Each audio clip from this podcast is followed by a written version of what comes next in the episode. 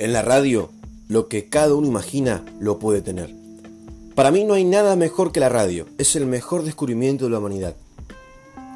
Héctor Larrea. Palabras más, palabras menos. La radio cumple 100 años de vida. Durante esos 100 años de vida nacieron hombres y mujeres que marcaron un antes y un después. Hombres y mujeres que estarán por siempre en la memoria de la radio y la Argentina. Una rica historia de la radio que será contada siempre. Desde Héctor Larrea hasta, por ejemplo, Cacho Fontana, que dice, la radio es el medio que mejor permite ejercitar la imaginación. Tiene una instantaneidad contundente y una vigencia cada vez mayor. En 1920, como bien se sabe, se realizó la primera transmisión desde el Teatro Coliseo. Un siglo después, sigue vigente, como lo confirman hombres y mujeres que la hacen cada vez mejor. Y no hace mucho tiempo, apenas un 27 de agosto de 1920. Se realizó la primera transmisión radial en Buenos Aires. No fue una coqueta emisora, sino desde el Teatro Coliseo, cuando Enrique Telemaco Susínimas, un grupo de compañeros, marcó la historia, marcó la diferencia, marcó un antes y un después.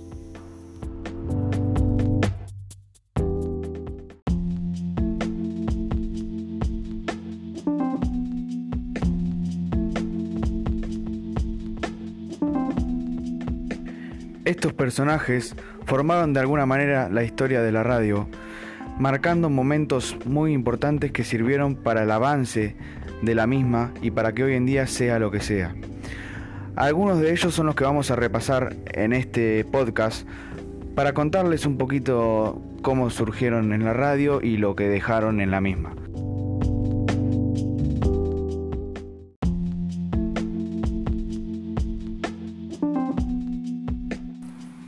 Víctor Hugo Morales, hombre considerado el mejor relator de habla hispana de toda la historia, que también posee el premio simbólico al mejor relato.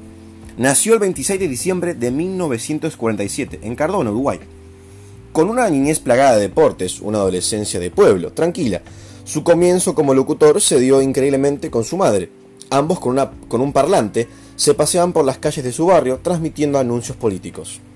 Su primer trabajo profesional también se dio en su pueblo. Con apenas 19 años, ya era figura indiscutible en Radio Colonia, donde se desempeñaba como locutor y relator.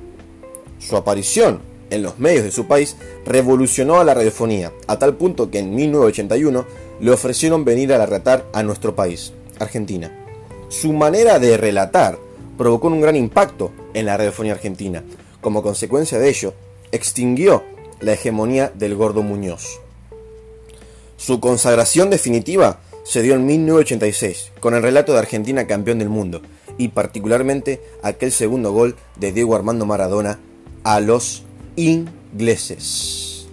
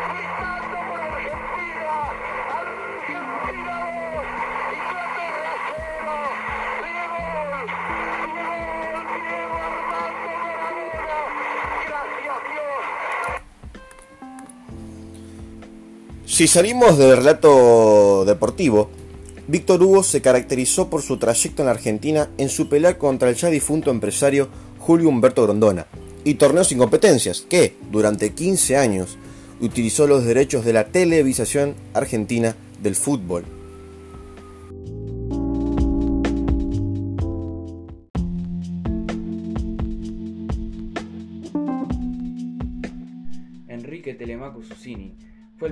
La radiofonía en Argentina y el mundo. Tras haber vivido en Francia, regresó al país con una idea que cambiaría la historia de la comunicación en nuestro país. En 1910 se creó el grupo de jóvenes entusiastas de la radio, del que formaba parte Susini junto a sus amigos de la Escuela de Medicina. Para el año 1915, la comunidad de la radio había tomado notable importancia en el país. Además de Susini, formaban parte de esa comunidad su sobrino Miguel Mujica y sus amigos César Guerrico y Luis Romero Carranza, los después llamados locos de la azotea. A su regreso al país en 1910, Susini comenzó a trabajar en la conversión de un viejo lugar de espectáculos circenses en el Teatro Coliseo y comenzó así con la planificación de la primera transmisión de radio en el país. La transmisión experimental de un concierto de la soprano Nelly Melba en Chelmsford, Inglaterra, le sirvió a Susini y sus amigos como antecedente para avanzar hacia la etapa final de su proyecto de radio en Argentina.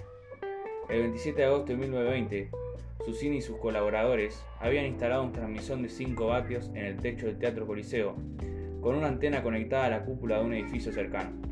Para tomar el sonido del teatro, colocaron un micrófono diseñado originalmente para equipos de ayuda a hipoacúsicos. Cerca de las 21 horas de ese viernes 27 de agosto, el mismo Susini tomó el micrófono e inauguró la radiodifusión argentina con estas palabras.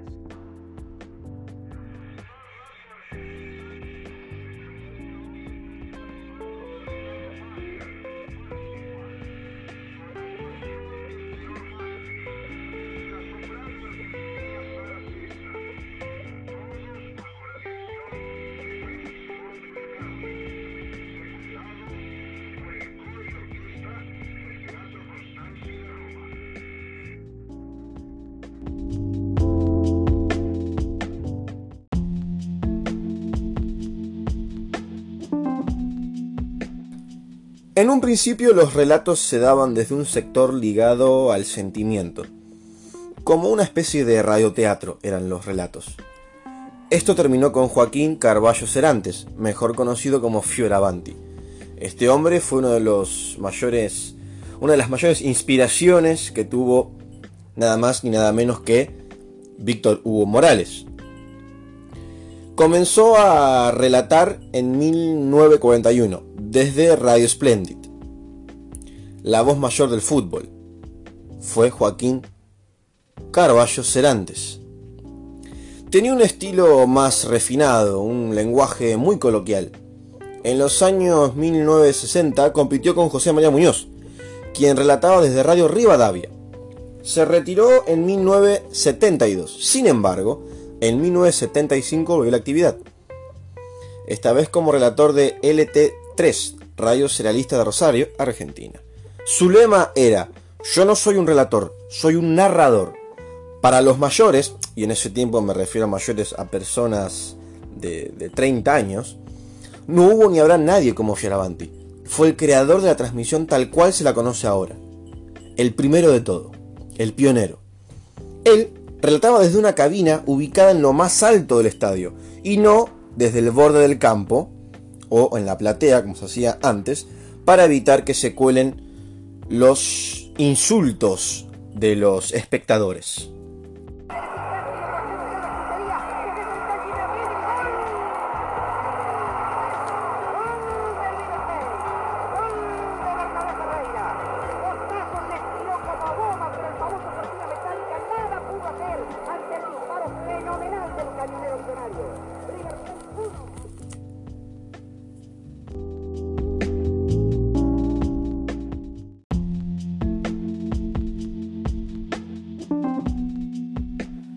José María Muñoz, el Gordo, fue un locutor, relator y periodista deportivo argentino que se especializó en relatar partidos de fútbol y estuvo vigente hasta su muerte. Logró imponer un estilo propio que sería imitado o serviría de referencia a las nuevas generaciones de relatores deportivos. Le costó mucho llegar a ocupar un lugar destacado dentro del periodismo, por lo que tal vez sea el motivo fundamental de su exigencia personal y de laboral de sol a sol. Intentó hacer una transmisión desde la clínica en la que estaba internado, eso es una demostración de su amor hacia lo que hacía. Desde chico tuvo un gran interés por el deporte, que quedó reflejado en lo que marcó durante su largo paso por la Radio Nacional. 40 años fueron los que estuvo en la oral deportiva que era un programa muy conocido, ya que en su época donde él participaba era de las radios y programas más escuchados en aquel entonces. Muñoz se transformó en el arquetipo de periodismo deportivo radial con una producción inédita hasta ese momento, con contactos en todas las canchas y muchas comunicaciones. Por esto y muchas otras cosas, se lo considera como un antes y después del relato deportivo en la radio.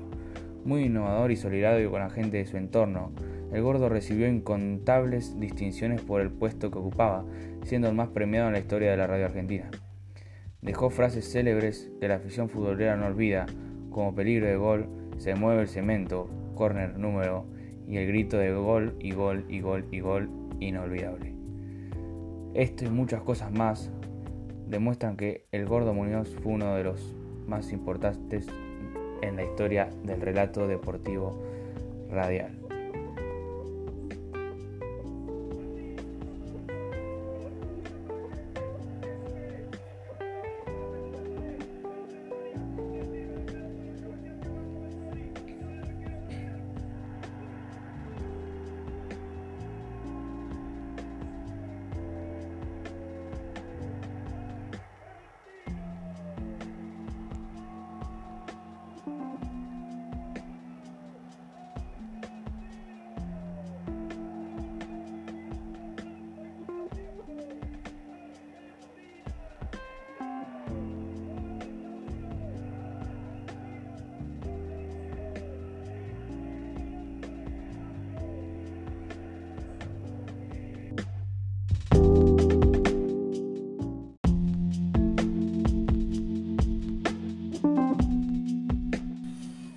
Si hablamos de marcar la diferencia, si hablamos de una marca registrada, aparece el nombre de Fernando Peña.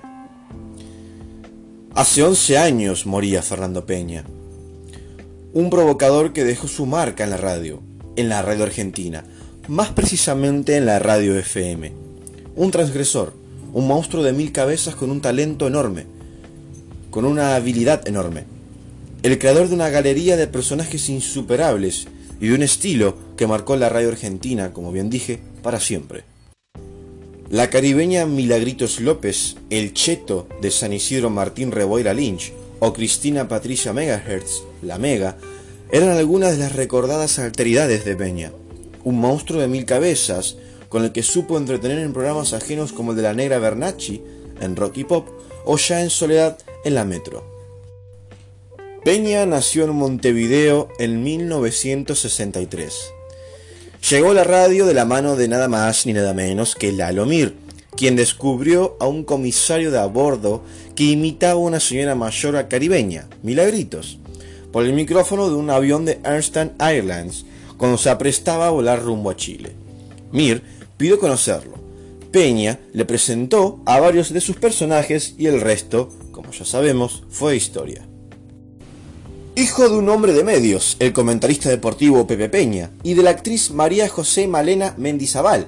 Peña trabajó con Miri Bernacci hasta que le llegó la oportunidad con un ciclo real propio, El Parquímetro, con el que recaló en la metro y estuvo al aire por una década. Orgullosamente mal hablado, transgresor y dueño de frases célebres como no soy gay, soy un puto sufrido. Peña también llevó su verborragia a diversos espectáculos teatrales y a varios personajes en televisión, entre los que se cuentan apariciones en las miniseries Sol Negro y Epitafios, o en la tira Los exitosos Pels. En 2002, lamentablemente, luego de una fuerte pulmonía, dio a conocer que era portador de VIH, aunque su fallecimiento, el 16 de junio de 2009, se debió a un cáncer.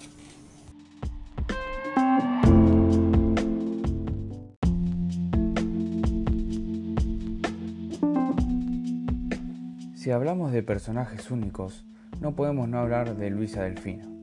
La entrerrena llegó a Buenos Aires con la intención de conocer a su ídolo, Hugo Guerrero Martínez, que en ese momento, en la época del 60-70, era uno de los periodistas de radio más importantes y más escuchados. Cuando logró conocerlo, no fue lo que pensaba, quizá un poco reservado en su forma de expresarse, pero en poco tiempo se lograron llevar mejor y formaron una gran amistad. Por eso, Luisa Delfino decidió quedarse en Buenos Aires y comenzar su carrera como periodista. Luego de pasar por varios programas y escribir o hacer columnas en algunos diarios, le llegó la oportunidad de hacer su propio programa. Al mismo lo llamó Te Escucho. El caso por el que comenzó este programa fue el siguiente, cuando dijo que estaba en una profunda depresión en una época que no hablaba nadie de los ataques de pánico, de fobias. Ella tuvo todo eso, la pasó mal, y de ahí surgió el programa Te Escucho. Para la audiencia nocturna, el programa, que ha ido variando en el transcurso de las temporadas, sigue siendo una saludable catarsis para enfrentar problemas como la soledad, el adulterio, la anorexia, la bulimia, las fobias o las adicciones. Luisa tiene una gran capacidad de escucha y es muy buena aconsejando, siendo por eso un programa que está al aire hace 29 años. Delfino escucha, contiene y deriva profesionales, pero no forma pareja. Permanece 5 horas en el estudio, atenta a ese vínculo que establece con la audiencia. Ella siempre dice que el programa es de servicio, que se ofrece como espacio de escucha respetuosa y atenta a quien lo precisa. Hay oyentes que la siguen desde hace más de 26 años. Sin ninguna duda, es genial lo que logra Luisa Delfino con un estilo de programa no muy habitual dentro de la radio. Como de eso se trata este programa, se trata de encontrar un camino para, para estar mejor, como dije antes, para que aquellos que tengan problemas serios eh, puedan encontrar un puente y llegar al profesional que los ayude, pero que los ayude gratis, no que les cobre muchísimo dinero como ocurre, como mucha gente se queja, como estamos acá para, para otras cosas, en este caso creo que vale la pena enumerarlas, habrá gente que a lo mejor hoy ve por, primera vez el programa, estamos acá para los que tengan problemas de adicciones. Hablamos de drogas, hablamos de alcohol, hablamos de comida. Eh, la comida ustedes saben que es una enfermedad, es una adicción. Hablamos de personas, hay personas que son adictas a personas y que no pueden vivir su propia vida. Digamos, alguien se enamora de otra persona y no es correspondido. O alguien se enamora de otra persona y es abandonada. Y esa persona no puede seguir viviendo porque es adicta a personas todo esto se trata, todo esto se cura. Y a, través de este programa nosotros eh, establecemos un puente. Como bien dice Luisa, a partir de una llamada puede ayudarte y quizás solucionarte tu problema o ayudarte a salir adelante en lo que estás sufriendo sin necesidad de pagar una barbaridad porque vuelvas a estar bien y recuperarte de lo que estás ocurriendo.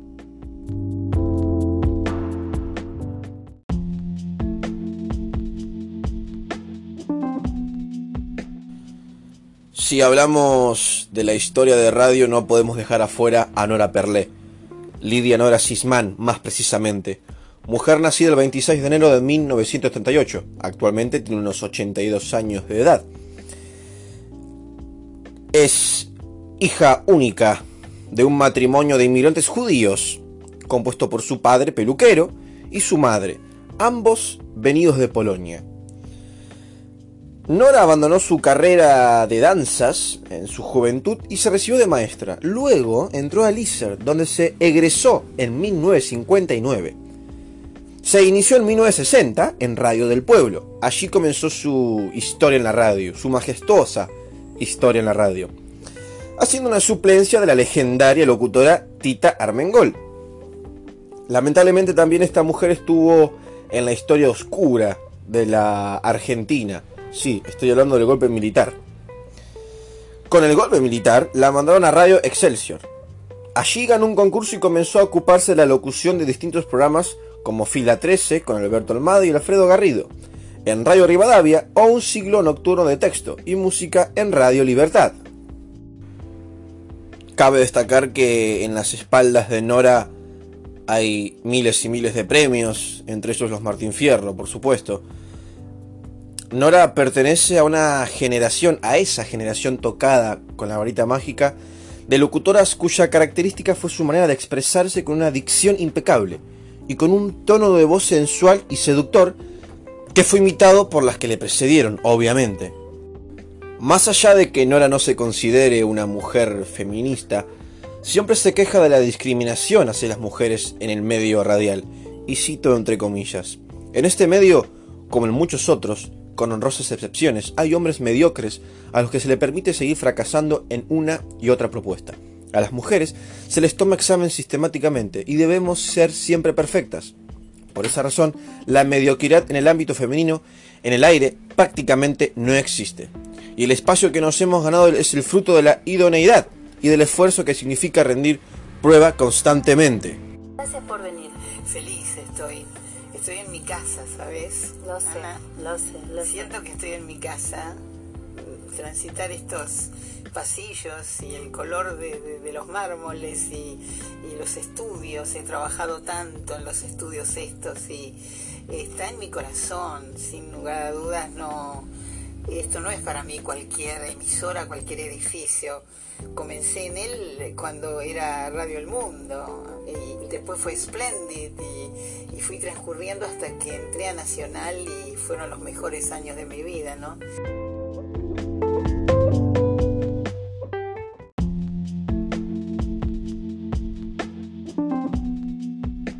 Uno de los personajes más innovadores del medio fue Hugo Guerrero Martínez Nacido en Perú, a su corta edad ya se destacaba por su enorme capacidad en la escritura y la radiodifusión.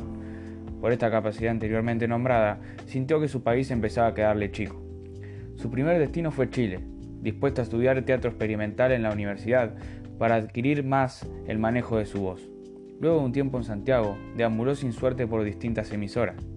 Lejos de decepcionarse, cruzó el río y se instaló en Montevideo, donde pronto se convirtió en la estrella de Radio Carb hasta que en 1955 llegó esa oferta de Buenos Aires que tanto esperaba. Lo convocaron para conducir en las mañanas de Radio Splendid el Club de los Discómanos, un espacio donde no tardó en mostrar sus credenciales y sus convicciones. Cautivó de inmediato con su español castizo, combinado con un tono algo seco que se podía cortar en cualquier momento con una carcajada y una arrogancia apenas maquillada que sabía manejar como nadie. Una capacidad envidiable. Su gran salto a la masividad lo dio en 1967, cuando lo contrataron de Radio Belgrano para hacer el show del minuto. De lunes a viernes de 14 a 19, llenaba él solo todo el programa, con la inseparable compañía de su operador Frank Boga. Fue aquí donde consolidó su estilo único de hacer radio, estilo que sigue vigente hasta hoy, aún con los cambios de formato y los avances tecnológicos. Allí nació el apodo de peruano parlanchín, por su capacidad para llenar las horas de aire con una locuacidad inédita donde los silencios tenían tanta importancia como las palabras. Fue un gran innovador, trayendo un estilo propio. Fue pionero en hacer participar al oyente, incorporarlo a la rutina del programa. También fue el primero en pisar los temas, cantar encima de ellos, tararear las melodías y generar aún más empatía con el oyente.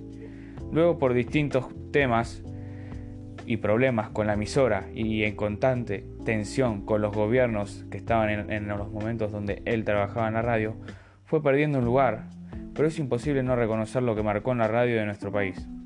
Una nueva forma de hacer radio que marcó sin dudas un antes y después en la misma.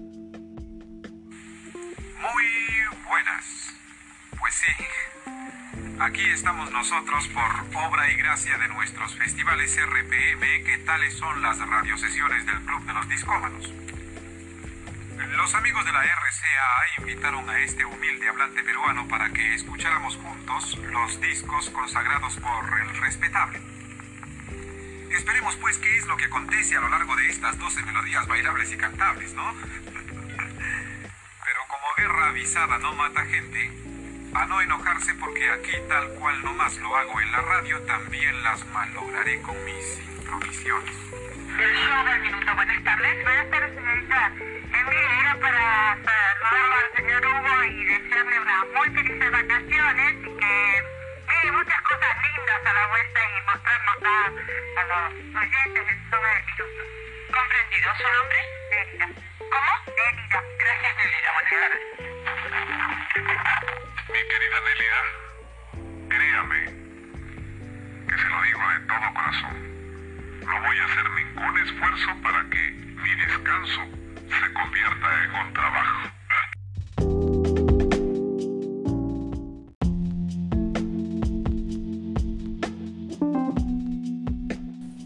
Si hacemos mención a Nora Perlé, también debemos hablar de Magdalena Ruiz Quiñazú, una de las mujeres más importantes de este último tiempo en el periodismo gráfico, radial y demás. Mujer que nació el 15 de febrero de 1935. Hoy ya está en las puertas de los 86 años. Guiñazú es de una familia acomodada, hija de María Celina Cantilo Ortiz Basualdo y de Enrique Ruiz Guiñazú.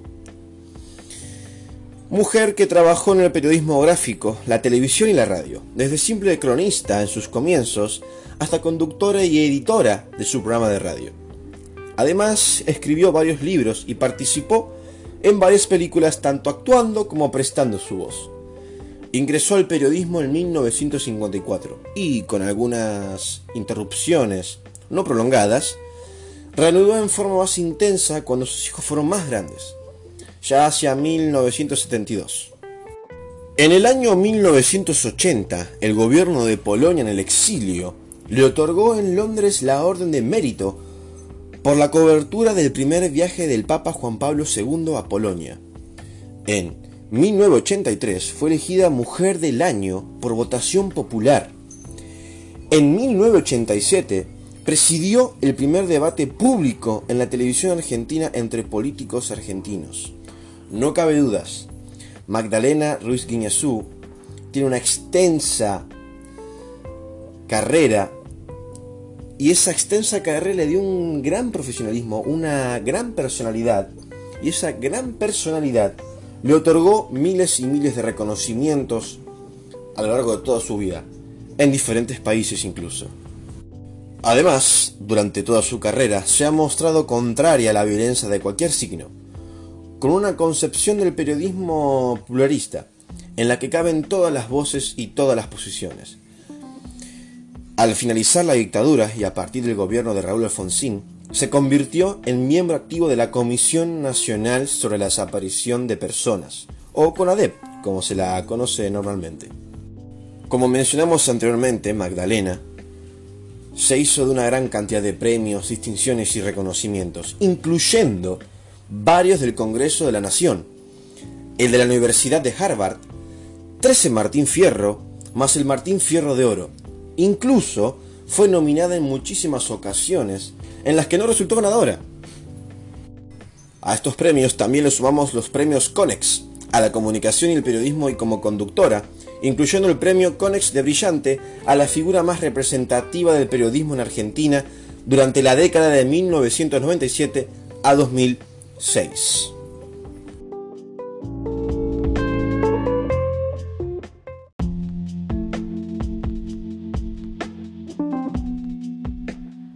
Así finaliza el recorrido por estas nueve figuras de la radio en nuestro país, con características distintas cada uno, pero eso es lo que obviamente llama la atención, la capacidad de cada uno de ellos para llegar al oyente. Deporte, música, espectáculo, política, entre otros, han sido muchas veces las bases de estos personajes que quizá logran llamar la atención más que el resto por lo que marcaron cada uno. Obviamente hay muchas personas que hicieron historia, pero vimos conveniente ubicarlos a estos nueve con el objetivo de resumir un poco lo que fueron los 100 años de la radio, que era inimaginable en aquel momento de la primera transmisión, que se iba a llegar al lugar que se ubica hoy. La historia seguirá enriqueciéndose con el paso del tiempo, dejando huellas como las que dejaron estos formidables personajes de la radiofonía argentina. thank you